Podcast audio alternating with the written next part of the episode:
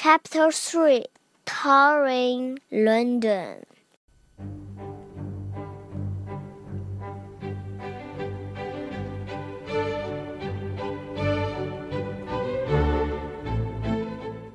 Another bus pulled up. The wrong duck walked up to the top of the bus. Dodsworth followed him. This is the greatest, said Dodsworth. The duck smiled politely. You are awfully quiet, said Dodsworth.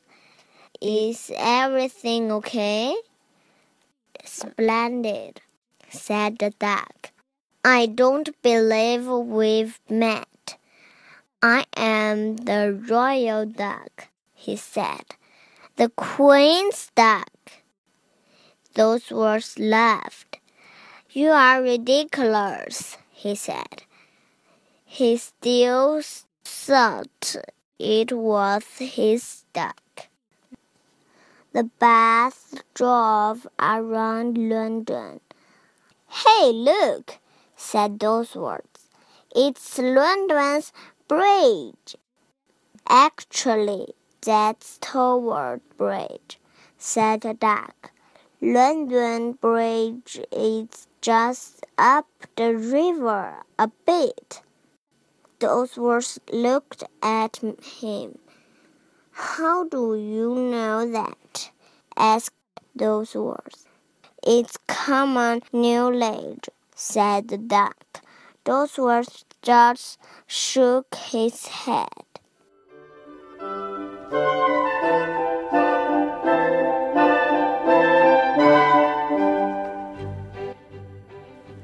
A moment later, words said, Look, there's Big Ben. Now that's a clock. Indeed, said the duck, although its proper name is Clock Tower.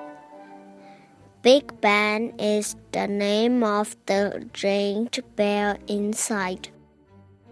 What? said Dodsworth. How in the world do you know that? I studied at Oxford, said the duck. Dodsworth looked confused. Okay, what's going on here? asked Dodsworth.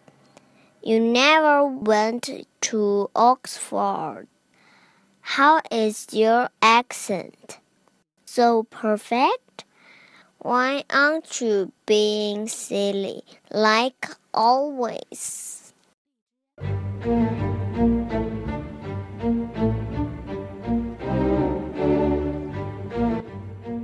I'm afraid I don't understand, said the duck.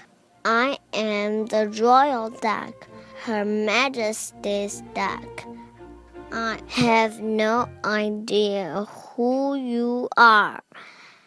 Dodsworth finally realized that this was not his duck. Dodsworth went into a panic. Where is my duck? He shouted. I have a friend who looks exactly like you, except for the hat, and I've lost him. This can't be happening. Now, now, said the royal duck, stay calm. We'll find your friend.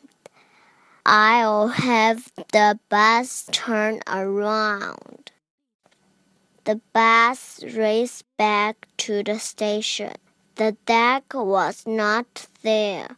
What am I going to do? said Dodsworth. He was very upset. I'll ring Scotland Yard, said the duck.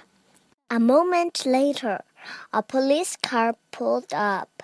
Okay, asked Detective, what does the duck look like? like him, shouted Dodsworth. He looks exactly like him. Dodsworth was beside himself. I don't even know where to start looking, he said. We'll find him, said the royal duck. Trust me. They all hopped in the car and started searching all over London. Down by the Parliament, over in Kensington Gardens, up by the Royal Academy. There was no sign of him anywhere. They looked for eight hours straight. The sun was setting. The duck was nowhere to be found. Dodsworth fold back hairs. I can't take this, he said. What if he's hurt? What if he's scared? What if I never find him? He was a nervous wreck. To be continued. Have a good dream. Good night.